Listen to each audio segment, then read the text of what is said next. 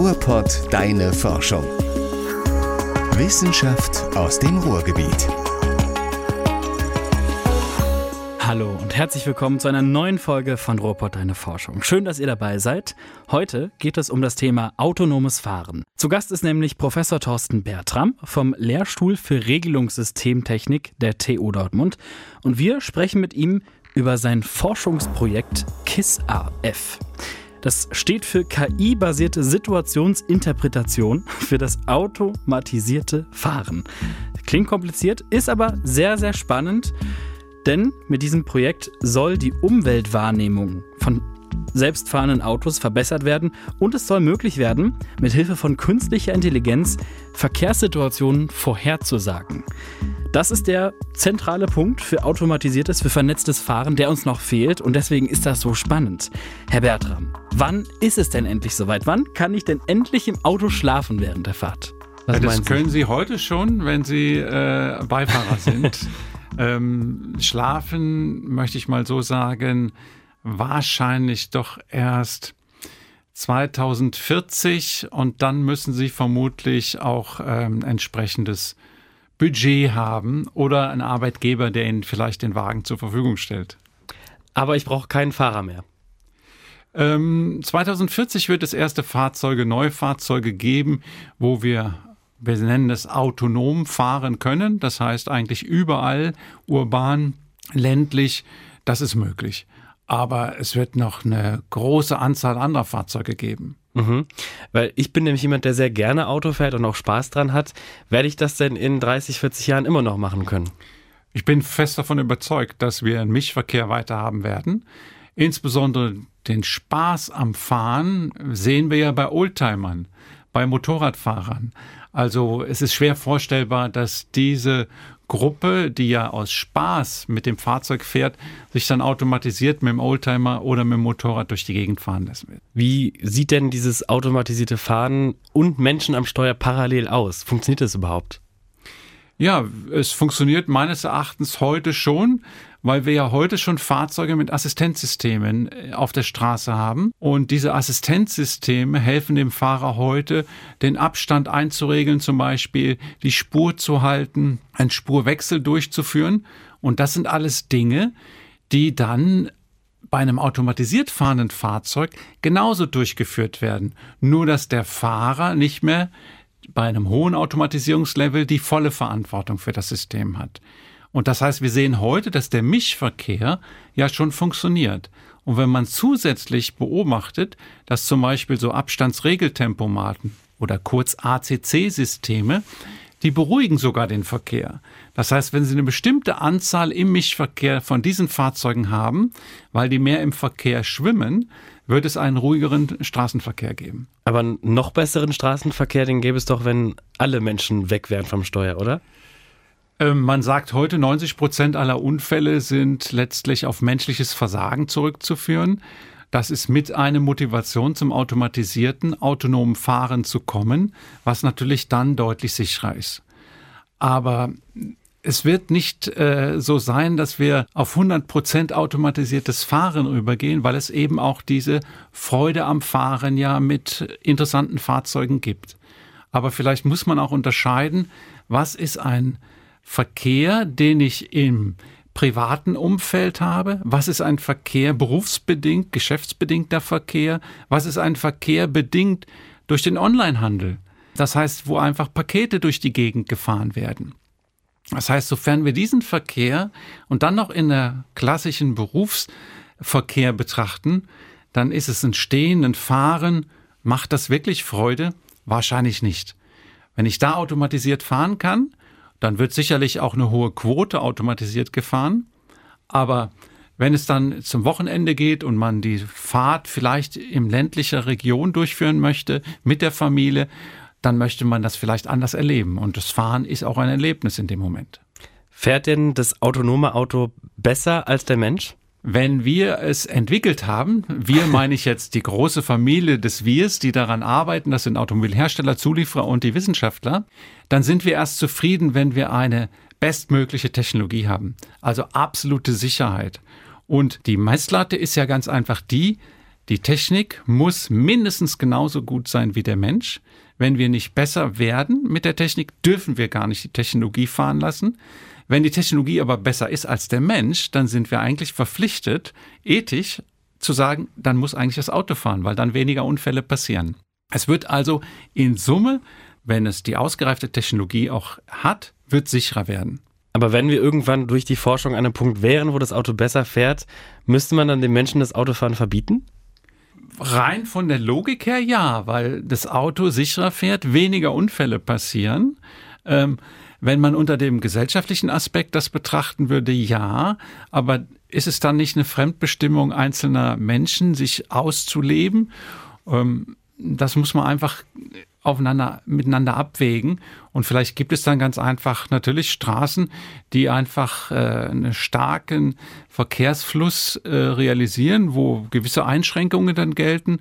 Das weiß ich nicht. Ich bin Ingenieur, kümmere mich lieber um die Technik, sind aber, ich sag mal, sensibilisiert auch für gesellschaftliche Fragestellungen, die beim automatisierten Fahren einfach dazugehören. Das Problem beim gemischt Fahren, sage ich mal, oder beim gemischten Verkehr, ist ja wahrscheinlich trotzdem noch der Faktor Mensch, weil der Mensch lässt sich Dinge einfallen lassen im Straßenverkehr, ähm, wo schon andere Menschen nicht mit umgehen können. Da kann doch eine KI, eine künstliche Intelligenz schon gar nicht erst mit umgehen, oder?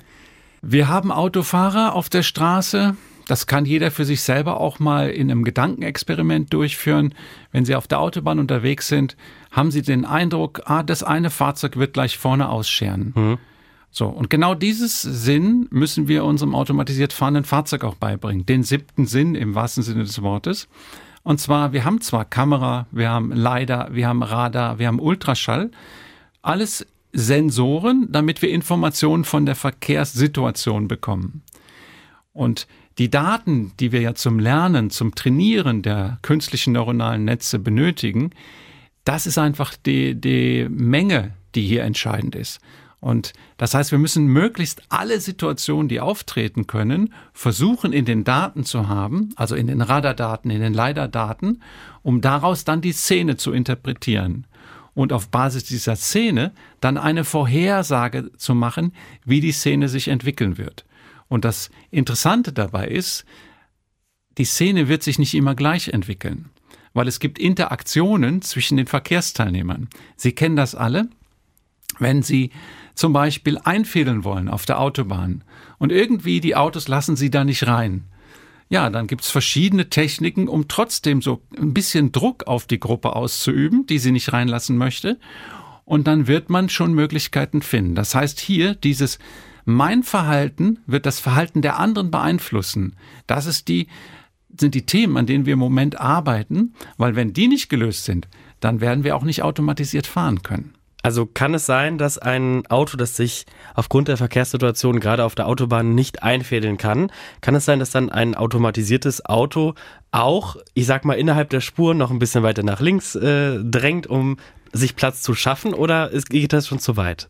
Ähm, das sind Überlegungen, an denen man jetzt arbeitet. Was müsste das automatisiert fahrende Fahrzeug tun, um Einfluss auf die anderen Verkehrsteilnehmer nehmen zu können? Alles immer im Rahmen des Erlaubten. ist natürlich ganz klar, das Auto automatisiert fahrend muss sich genauso an die Regeln halten. Aber das wären Möglichkeiten. Und da muss man wirklich drüber nachdenken, weil wie will ich sonst im Mischverkehr mitfahren können als automatisiert fahrendes Fahrzeug? Wenn ich absolut nur immer schön Spurmitte fahre, dann kann ich vielleicht nicht den Druck ausüben, dass ich vielleicht einfädeln möchte. Mhm. Aber wie gesagt, das ist noch jetzt nicht die Lösung. Aber in diese Richtung muss man genauso denken. Also ein bisschen menschliches Verhalten den Fahrzeugen dann auch beizubringen. Wer schon mal in so einem äh, teilautomatisierten Auto oder eins mit Assistenzsystem gefahren ist, der weiß, die fahren ziemlich defensiv. Also so defensiv, dass selbst äh, Fahrlehrer sagen würden, ach komm, jetzt äh, gib noch mal ein bisschen Gas. Ist das ein Problem für den Mischverkehr? Definitiv wie heißt es so schön, der Mensch lernt ja auch gehen, nicht indem er rennt, sondern auch vorsichtige Schritte macht. Und das muss man beim automatisierten Fahren auch so ein bisschen sehen. Wir machen erste Schritte, wir stolpern, wir stehen wieder auf, wir laufen weiter. Und damit das wirklich im Mischverkehr umsetzbar ist, müssen wir eigentlich mithalten können. Das heißt, wir dürfen ja auch noch nicht als kleines Kind, was das Laufen lernt, sofort bei irgendwelchen Marathon mitlaufen, sondern ist so ein bisschen vielleicht ein Vergleich, hm. sondern das Fahrzeug muss gewisse Fähigkeiten haben. Es darf nicht als Hindernis wahrgenommen werden, weil wenn es als Hindernis wahrgenommen wird, haben wir ein ganz anderes Problem noch zusätzlich. Das ist das Problem der Akzeptanz. Das heißt, die Menschen, die vielleicht gar nicht in dem Auto sitzen, aber hinter so einem Auto fahren, werden eine negative Einstellung zu dem Fahrzeug bekommen und selbst wenn sie die Möglichkeit hätten, vielleicht gar nicht in so ein Fahrzeug einsteigen. Das ist ein Parallelthema, Thema Akzeptanz des automatisierten Fahrens, was parallel meines Erachtens mit der Technologieentwicklung laufen muss. Wie hoch ist denn die Akzeptanz? Weil ich habe schon mal so ein bisschen hier im Kollegenkreis rumgefragt. Es gibt hauptsächlich junge Leute, die sagen, ja, ich würde mich natürlich gerne in so ein Auto setzen. Dann gibt es aber auch welche, die sagen, nee, also das mache ich nur wirklich nicht. Das Thema Akzeptanz äh, hängt davon ab, wen Sie fragen. Fragen Sie die Ingenieure, die daran arbeiten, die sind begeistert. Fragen Sie ähm, junge Menschen, die in Großstädten leben, die quasi heute mit ihrer App den öffentlichen Nahverkehr inklusive ähm, E-Bike, inklusive äh, Scooter und so weiter miteinander kombinieren, also dieses klassische intermodale, multimodale spielen, dann sind die dafür zu begeistern. Fragen Sie ältere Menschen in der ländlichen Region, die sind dafür zu begeistern. Warum? Weil sie kriegen plötzlich wieder Teilhabe am Leben. Sie können sich wieder von A nach B bewegen, weil der ÖPNV heute in der ländlichen Region so schlecht ausgebaut ist. Je nachdem, wen Sie fragen. Angeblich sagen Studien, die quasi äh, statistisch dann abgesichert Ergebnisse liefern, im Moment so Größenordnung 45 Prozent haben Interesse an diesen Fahrzeugen. Ähm, wie Interesse jetzt auch bekundet ist. Aus meiner Sicht muss man sowieso beim automatisierten Fahren ein bisschen differenzieren, auch bei der Akzeptanzfrage. Rede ich von einem Fahrzeug, was mein eigenes privates Fahrzeug ersetzt, oder rede ich vielleicht von einem Shuttle, von einem Bus, von einer Straßenbahn, die automatisiert fährt? Und wenn ich zum Beispiel von dem Bus-Shuttle spreche, was ich dann vielleicht sogar noch auf Abruf über eine App bestellen kann, also quasi wie ein Taxi, allen Komfort habe, dann kann ich mir das sehr gut vorstellen, dass die Menschen das annehmen. Und das ist so ein bisschen auch die Überlegung, was bedeutet jetzt automatisiertes Fahren in der ländlichen Region und in der urbanen Region? Also eine Stadt, Dortmund, Düsseldorf, Beispiel, da haben wir einen ÖPNV, der kann natürlich noch weiter ausgebaut werden. Der würde aber trotzdem auf festen Strecken in den Bus fahren lassen, vielleicht mit einer höheren Taktung. Und die Busse fahren dann automatisiert 24 Stunden, weil Personalkosten spielen dann keine Rolle mehr an der Stelle. Aber wie sieht es dann in der ländlichen Region aus?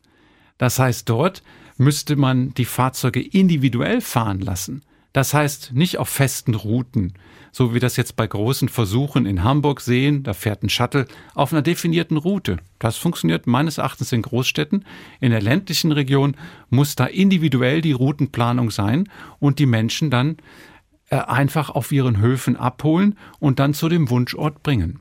Funktioniert das denn, wenn man überlegt, dass Straßenverkehr eigentlich auch sehr tagesformabhängig ist, was Baustellen betrifft, was äh, Witterungsbedingungen betrifft, das Wetter? Ist das nicht auch ein großes Problem? Definitiv. Sie sprechen genau die Punkte an. Ähm, wenn wir das Schönwetterproblem gelöst haben, nicht das Wetter, sondern das Fahren bei schönem Wetter, weil wir dann ideale Verhältnisse für Radar leider haben, aber die Kamera vielleicht noch nicht. Bei tiefstehender Wintersonne werden wir geblendet und genauso werden die Sensoren zum Beispiel bei Starkregen kann ein Radar in Anführungsstrichen nenne ich jetzt mal geblendet werden, also sprich Signale liefern, die wenig mit der Umwelt zu tun haben, sogenannte Geistersignale, also Geisterziele werden plötzlich erkannt. Das heißt, diese ganzen Anforderungen müssen noch erfüllt werden. Es gibt erste sicherlich erfolgversprechende Ergebnisse, aber wir haben bei weitem noch nicht alle Situationen äh, erfasst. Und ein Beispiel, nehmen Sie immer einen Wildwechsel an. Der mhm. findet in der Stadt in der Regel nicht statt den müssen Sie gar nicht groß detektieren. In der Stadt haben Sie vielleicht auch gute Beleuchtungsverhältnisse, sodass Sie so einen Gruppenwechsel einer Gruppe von einer Straßenseite zur anderen sehr gut mit der Kamera sehen würden. Aber jetzt fahren Sie mit dem Fahrzeug in der ländlichen Region und ein Wildwechsel, die klassische dunkle ähm, Landstraße, Das Wild sehen sie vielleicht gar nicht oder zu spät. Das heißt, das sind weitere Punkte, die man natürlich mit berücksichtigen muss. Aber äh, auf der dunklen Landstraße hätte ja das automatisierte Auto einen Vorteil, weil es zum Beispiel einen Infrarotsensor haben kann und dann die Temperatur erkennt und weiß, da kommt was auf die Straße. Das können wir Menschen ja gar nicht zum Beispiel. Vollkommen richtig. Wir haben natürlich die Möglichkeit, mit weiteren Sensoren zu arbeiten. Aber das ist auch so eine Waage, die wir berücksichtigen müssen. Weitere Sensoren bedeuten auch sofort mehr Kosten. Mhm. Und jeder weitere Sensor kostet wiederum Geld. Vor und, allem bei Automobilherstellern. ja, und ähm, da ich selber mal in der Automobilzulieferindustrie gearbeitet habe, sind wir natürlich jetzt auch bestrebt, vielleicht, wenn wir eine Lösung haben, mit den sogenannten High-End, den wirklich Luxussensoren, zu schauen, könnten wir nicht auch eine Lösung schaffen mit kostengünstigeren Sensoren, um letztlich wieder natürlich solche Funktionen auch in der Breite anwenden zu können. Weil äh, wenn es dann nur in wenigen Privatfahrzeugen äh, möglich ist, automatisiert zu fahren, haben wir nicht den großen Vorteil. Die Frage ist aus meiner Sicht, da würde ich gerne so ein bisschen dran anknüpfen, ähm, ja, ändert sich vielleicht die Mobilität auch durch das automatisierte Fahren? Also es wird sicherlich weitere Menschen geben, die haben ihr eigenes Fahrzeug in der Garage stehen. Aber wenn man mal so Trends in Großstädten beobachtet, dann geht der Fahrzeugbesitz heute schon zurück. Mhm weil ganz einfach der Parkraum nicht mhm. da ist und man greift auf Carsharing äh, zum Beispiel zurück. Oder das schnellste Verkehrsmittel in der Großstadt ist mittlerweile das E-Bike. Mhm. Da haben sie auf den letzten drei Kilometern die schnellste oder die höchste Durchschnittsgeschwindigkeit. Ähm, das heißt, es kommen andere Verkehrsmittel hinzu. Und wenn man jetzt sagt, wir gehen vielleicht in der Stadt Stadtentwicklung weiter, dass man verkehrsberuhigte Zonen einfach einführt und sagt, hier dürfen privat fahrende Fahrzeuge nicht mehr unterwegs sein, aber entsprechende automatisiert fahrende Fahrzeuge, Shuttles. Also aus meiner Sicht sollte man die Chance ergreifen, das Thema Mobilität auch unter den neuen Gegebenheiten etwas anders zu denken, weil das Fahrzeug mit der Vollausstattung, das kaufen nur wenige und es wird halt auch entsprechend teuer. Wenn ich aber einen Shuttle mit dieser Technologie ausstatte, dann fahren ja gleichzeitig mehrere Menschen auch immer damit, sodass sich das dann anders natürlich auch rechnet. Mhm. Sie haben ja gesagt, 2040 ist es ungefähr so grob wahrscheinlich, dass äh, Autos von selbst fahren. Wenn ich mir jetzt äh, mein Auto ansehe, müsste aus dem vorletzten Jahr sein, das Modell, hat einen super tollen Fernlichtassistenten, der ungefähr dann abblendet, wenn der Gegenverkehr schon längst erblindet ist. Kann man, ist das wirklich realistisch, dass es in 40 oder 2040 schon soweit ist? Also, ähm, Ganz kurz auf den, den Fernlichtassistenten. Da gibt's natürlich heute schon noch Weiterentwicklungen. Die sogenannten das blendfreie Fernlicht, nämlich das äh, wird mit Pixelscheinwerfern mhm. realisiert. Aber das ist eine andere Baustelle. 2040 bin ich fest von überzeugt, dass es äh, Neufahrzeuge geben wird, die diese Funktion bereitstellen, aber nicht mit einer hohen Durchdringung im Markt muss man ganz realistisch sein. Fahrzeuge werden heute so über den Daumen 20 Jahre bei uns gefahren. Es braucht also eine Zeit, bis wir eine entsprechende Durchdringung mit Neufahrzeugen haben. Aber ich denke, 2030, jetzt gehen wir mal ein bisschen näher in unsere Zeitskala, da werden wir auf alle Fälle Fahrzeuge im City-Bereich haben, die auch schon mit dem klassischen City-Pilot dann fahren werden, also automatisiert in bestimmten Situationen. Das Wunder des autonomen Fahrens, also überall hin, an jeder Stelle, das ist 2040, kommt das so langsam aus meiner Sicht, nicht nur, sondern auch von Studien belegt, sondern 2030, da werden wir sicherlich erste Dinge im alltäglichen Straßenverkehr, in urbanen Szenarien sehen. Auf der Autobahn wird letztlich der, der Autobahnpilot nicht, wie er von Tesla ähm, dargestellt wird, sondern wirklich als Automatisierungsstufe, wo der Mensch in der Zeit auch andere Tätigkeiten, fahrfremde Tätigkeiten ausüben darf, der wird in ein paar Jahren kommen. Hm. Autobahn ist einfacher, oder? Als Stadtverkehr. Autobahn ist die einfachste Situation. Ja. Ähm, ganz einfach, es gibt keine Fußgänger, es gibt keine Fahrradfahrer, also unter Normalbedingungen. Ja? Es gibt keinen Gegenverkehr. Äh, die einzige Schwierigkeit auf der Autobahn ist ähm, die Baustelle mhm. und ja. bei der Baustelle eher auch die Fahrbahnmarkierungen, die sich ablösen.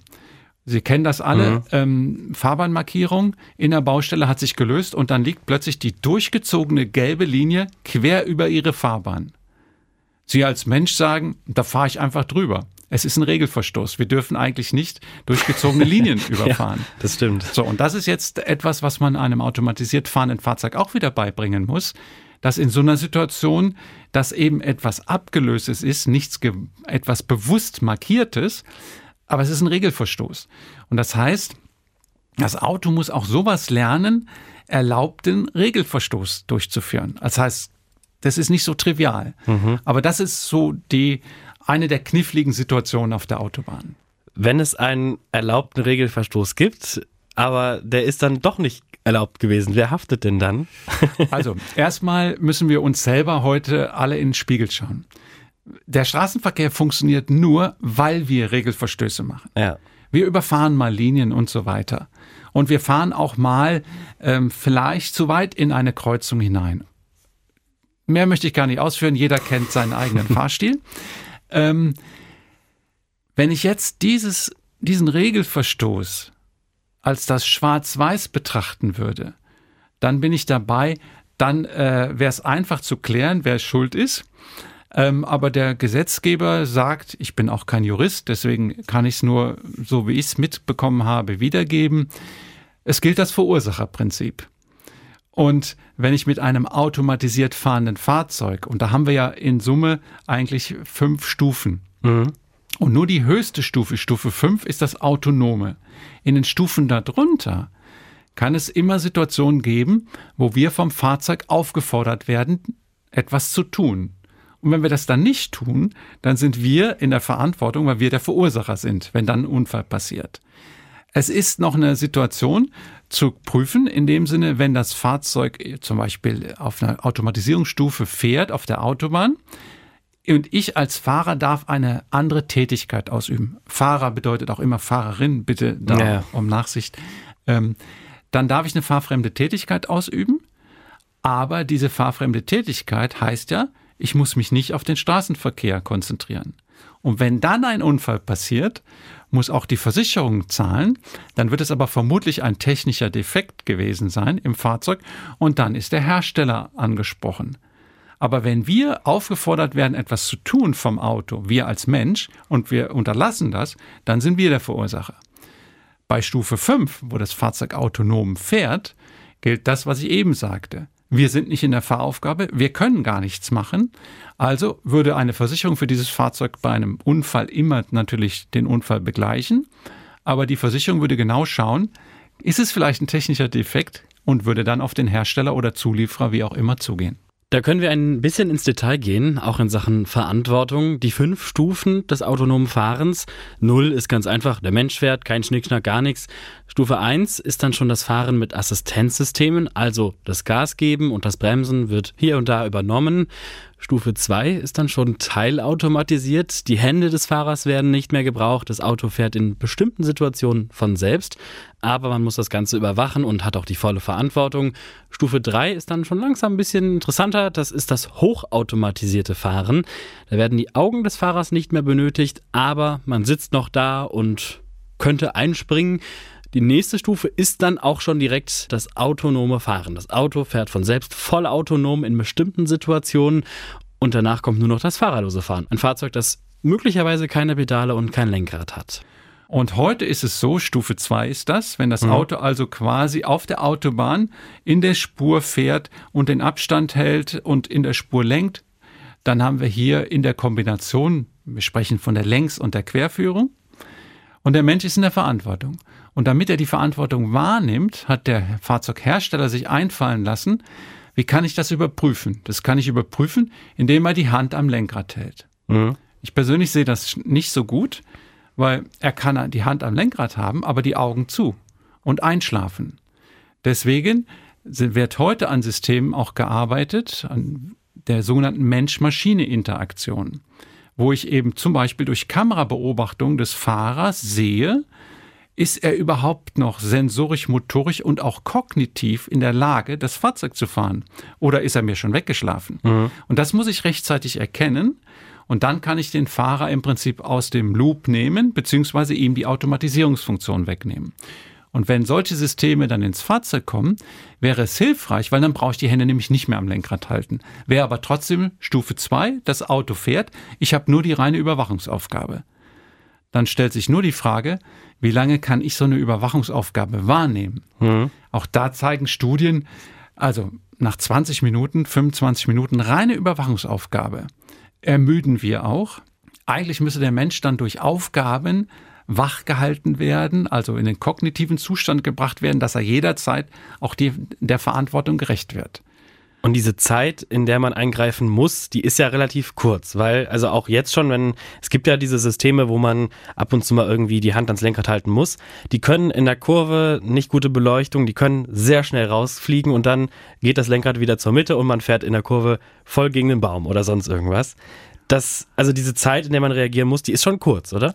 Es ist äh, die, die klassische Frage jetzt zur Übergabezeit. Also, wenn das Auto sagt, ich kann nicht mehr, Mensch, du musst, oder der Mensch beobachtet und sagt, oh, ich muss jetzt eingreifen, äh, wenn er in der Fahraufgabe drin ist, muss er eigentlich sofort eingreifen können. Dann ist das vergleichbar so, als wenn Sie fahren und Sie würden irgendwas am Radio einstellen.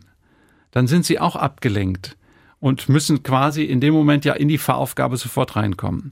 Also das sind so Zeitfenster, die dann zum Tragen kommen. Wenn wir aber jetzt in Stufe 3 gehen, und Stufe 3 würde bedeuten, das Auto fährt alleine, ich sitze auf dem Fahrersitz, aber ich darf lesen. Ich muss mich nicht auf die Fahraufgabe konzentrieren. Und dann erkennt das Fahrzeug, oh, da hinten ist eine Situation, vielleicht diese flatternden Fahrbahnmarkierungen auf der Autobahn, damit komme ich nicht klar signalisiert das dem Fahrer und da muss der Fahrer seine fahrfremde Tätigkeit ablegen und die in die Fahraufgabe reinkommen. Und da gibt es so Diskussionen, ja, wie viel Sekunden denn? Hm. Und Diskussionen fangen so an bei wenigen Sekunden, also drei, vier Sekunden, maximal vielleicht zehn Sekunden. Und die Zahlen sind interessant, allein wenn man sich mal zehn Sekunden vorstellt. Zehn Sekunden ist lange. Ist lang, lang vor dem Hintergrund, das Auto fährt nur mal 100 Kilometer pro Stunde auf der Autobahn. Das sind 30, etwa 30 Meter pro Sekunde. Das heißt, in 10 Sekunden hat er 300 Meter zurückgelegt. Sein Radar vorne, also am Auto das Radar, schaut aber vielleicht nur 240 Meter weit. Das heißt, also 10 Sekunden kann gar nicht sein bei der Geschwindigkeit. Es müsste kürzer sein, weil das Auto kann ja nur das, was es erfasst, erkennen und sagen, da ist eine kritische Situation und dann muss ich an den Fahrer übergeben. Das heißt also, das Zeitfenster ist auch noch so eine Diskussion, wo man nicht genau weiß, äh, je länger, umso besser, weil jeder kann sich vorstellen, wenn ich einen spannenden Roman lese, dann will ich nicht ähm, abgelenkt werden. Und wir haben Untersuchungen bei uns äh, im Institut mit einem Fahrsimulator gemacht, mhm. wo wir Probanden fahrfremde Aufgaben gegeben haben und dann genau mal schauen, wie kommst du wieder in die Fahraufgabe. Das war gar alles in der Simulation. Ja, wir haben den, den Probanden aber ein Computerspiel als Aufgabe gegeben. Und wir haben die spielen lassen, nicht nur fünf Minuten, sondern länger. Und damit hatten sie dann schon auch so ein Punktesystem erreicht, wo sie einen besseren Status in dem Spiel hatten. Und jetzt kam die Übernahmeaufforderung. Dann haben die manche einfach an dem Spiel noch weitergemacht, weil sie wollten ihren Status retten und haben gar nicht die Fahraufgabe übernommen. Aber das passiert doch nur im Simulator, oder? Ich kann mir auch vorstellen, dass sowas ja. in der Realität passieren würde. Nicht mit der Häufigkeit, aber wenn die Menschen dann in so einer kognitiv Situation sind, wo sie sich wirklich für begeistern können, kann ich mir schon vorstellen, dass sie, ach komm, das mache ich noch schnell, ich schaffe das schon. Ja. Oder mal mit einem Auge nur geguckt, oh, ist ja gar nicht so kritisch, ich mache trotzdem weiter. Ja. Also die nicht sofort die fahrfremde Tätigkeit ablegen. Das führt wiederum zu der Diskussion, Darf die fahrfremde Tätigkeit der Display zum Beispiel nur das eigene Kombi-Instrument sein? Ich darf gar keinen weiteren Display, also kein Handy in die Hand nehmen, sondern ich darf die Nachrichten nur auf dem Kombi-Instrument lesen. Mhm. Hätte den Vorteil, wenn das Auto sagt, du musst übernehmen, der Bildschirm kann sofort schwarz geschaltet werden. Ja. Ja, das heißt, ich hätte von der Technik her Eingriffsmöglichkeiten. Welche technischen Herausforderungen gibt es denn da? Sie haben ja schon den Radar angesprochen, der gar nicht so weit gucken kann. Genau das ist der Punkt. Wie weit können wir überhaupt schauen mit den Sensoren? Wir hatten es eben auch schon, das eben bei jeder Tageszeit, Jahreszeit, bei jeder Witterung, unter allen Umständen. Und wir müssen möglichst alles erkennen. Und das Ganze auch noch als technische Herausforderung. Wir haben ja noch Karten. Wir sprechen so von hochgenauen Karten, wo also Ampeln, Laternen abgebildet sind mit entsprechenden Positionsdaten. Da müssen wir oder das Auto muss sich aber erstmal lokalisieren. Wo bin ich denn überhaupt in der Karte? Das ist so, wenn wir mit der Karte auf dem Schoß durch die Gegend fahren, müssen wir auch mal gucken, wo sind wir denn erst, damit wir wissen, wo müssen wir rechts oder links abbiegen. Das heißt, das sind alles noch, ähm, ja, die Wahrnehmung ist die Herausforderung, aber auch die Prädiktion, also die Vorhersage, wie wird die Situation sich in fünf bis zehn Sekunden entwickeln. Also, wenn ich sage, ich Auto, ich kann nicht mehr, die Veraufgabe, ich beherrsche sie nicht mehr, dann muss ich ja irgendwie auch gesagt haben, warum. Und kann ich sagen, ja, da ist jetzt die Wand, da bin ich vorgefahren, sondern ich muss ja prädizieren und sagen, so in zehn Sekunden beherrsche ich das nicht mehr, also muss ich jetzt übergeben, damit der Fahrer die Fahrerin übernimmt. Und diese Prädiktion in die Zukunft ist nicht so trivial. Folgende urbane Situation, Sie haben einen Fußgänger. Ein Fußgänger ist im Vergleich zu einem Auto zwar langsamer, aber der Fußgänger ist absolut mobil und flexibel. Er kann relativ schnell seine Bewegungsrichtung ändern.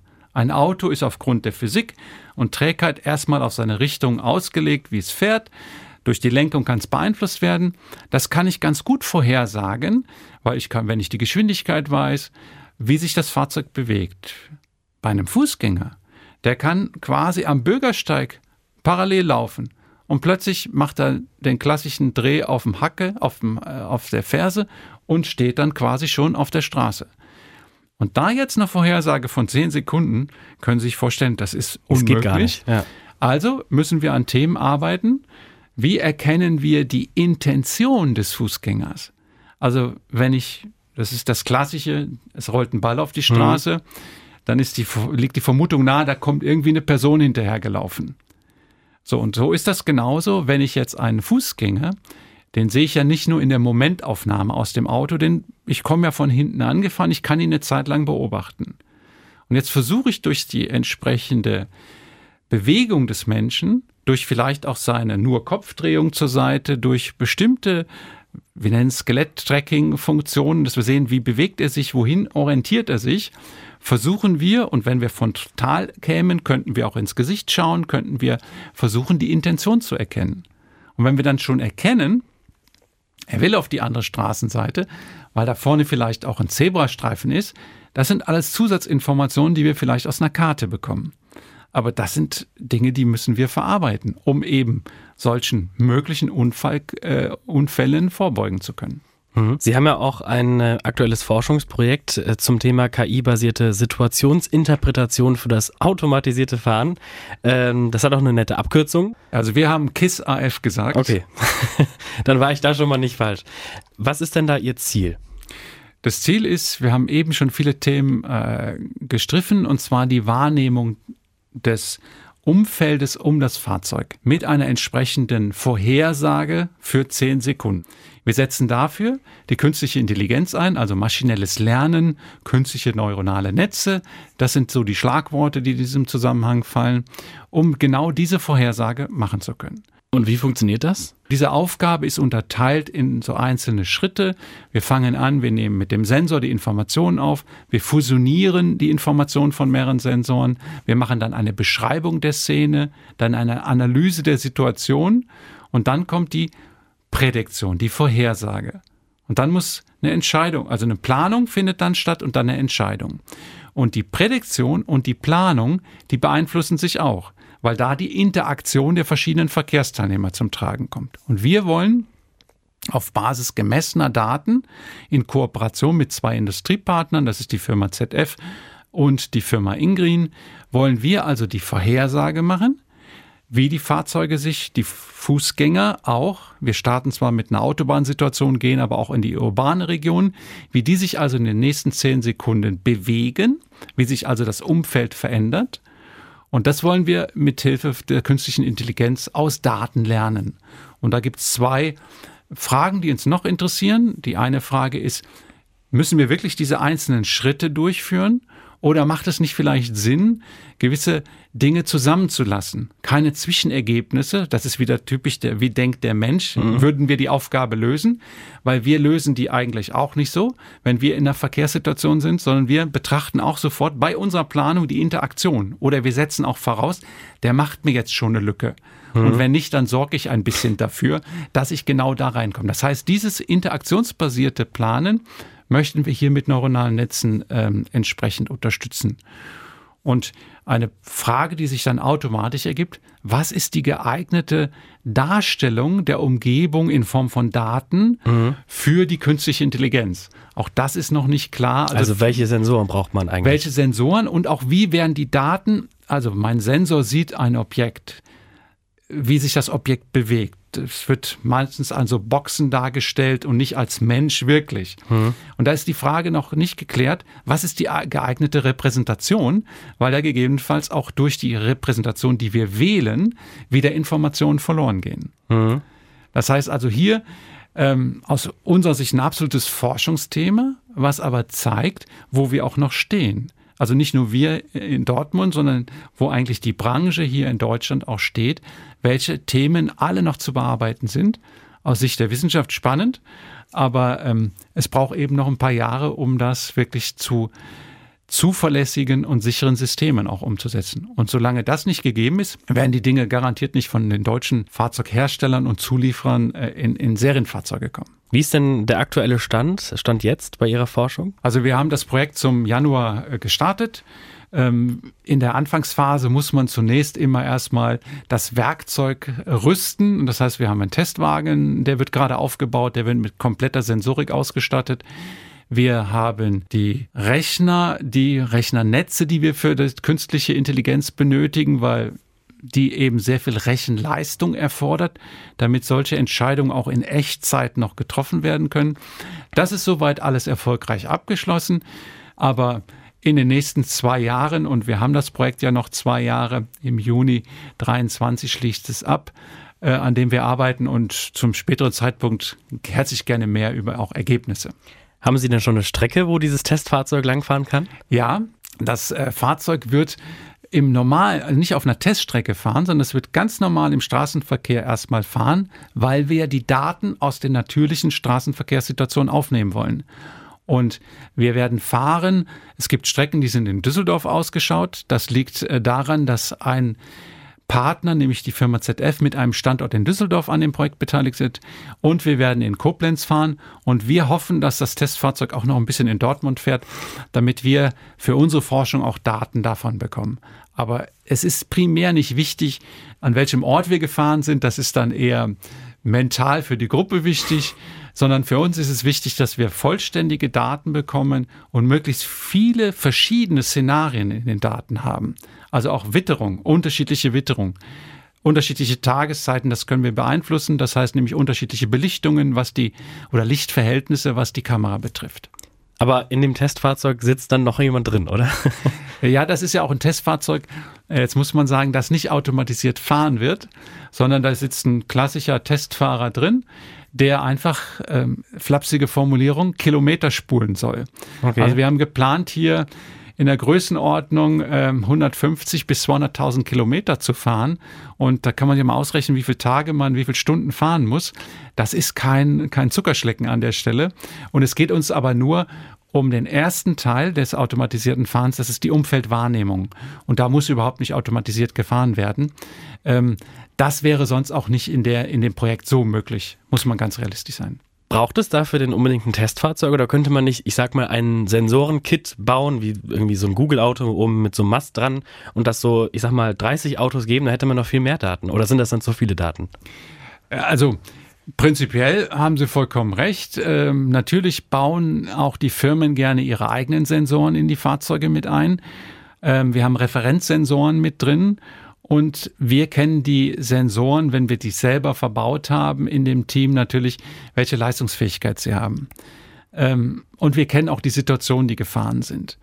Ähm, man könnte natürlich, wenn man einen entsprechenden Algorithmus jetzt testen möchte und sagt, wie soll ein Fahrzeug auf die und jene Situation reagieren, dann macht es Sinn, mit mehreren Fahrzeugen einfach durch die Gegend zu fahren, um zu sehen, dass möglichst häufig so eine Situation auftaucht, um zu sehen, ob der Algorithmus, also das Programm auf dem Rechner, vernünftig arbeitet und die richtige Entscheidung trifft. Aber in der Phase der Entwicklung macht es eher Sinn, mit wirklich hochgenauen Sensoren auch zu arbeiten, wo man dann die Frage auch beantworten muss, naja, jetzt reduzieren wir die Güte der Sensoren, was bedeutet das für unseren Algorithmus? Und das wäre dann auch die Frage, ja, das sind dann Seriensensoren, wie sie in Serienfahrzeugen wären. Also das ist aber der Schritt danach dann auch immer noch. Würden Sie, wenn äh, die Technologie so weit ist, aufs Autofahren verzichten oder würden Sie sagen, nee, das macht mir doch noch auch noch Spaß? Also ich gehöre zu denen, die beides wollen. Also ich gehöre zu denen, die morgens äh, die A40 nutzen oh ja, okay. und äh, am, am Nachmittag oder Abend. Da würde ich jederzeit sagen, bitte Chauffeur, hol mich ab und ich steige ein und ähm, steige dann wieder aus. Es, ich hatte es aber eben auch schon gesagt, ich gehöre auch zu den Motorradfahrern aus, ähm, als Hobby. Äh, da würde ich absolut äh, nicht äh, auf ein Motorrad steigen wo ich quasi als Beifahrer oder als Sozius dann hinten drauf sitze und das Motorrad fährt automatisiert. Das Motorradfahren ist Spaß, über Land zu fahren und das zu genießen. Und da gehört einfach das Fahrgefühl dazu. Das sehe ich absolut genauso, zumindest auf vier Rädern. Professor Dr. Bertram, vielen Dank für Ihren Besuch hier bei Robot Deine Forschung. Vielen Dank, hat mir sehr viel Spaß gemacht. Ja, mir auch. Wenn ihr Kritik oder Themenvorschläge habt, schaut mal auf unserer Homepage vorbei. Ansonsten würde ich mich natürlich auch sehr über ein Abo freuen in eurer Podcast-App. Und bei Instagram, da gibt es uns auch at Deine Forschung. Ich würde mich freuen, wenn ihr mal vorbeischaut. Danke fürs Zuhören und bis zum nächsten Mal am 1. Oktober. Euch alles Gute, egal ob ihr fahrt oder gefahren werdet. Kommt gut an. Tschüss.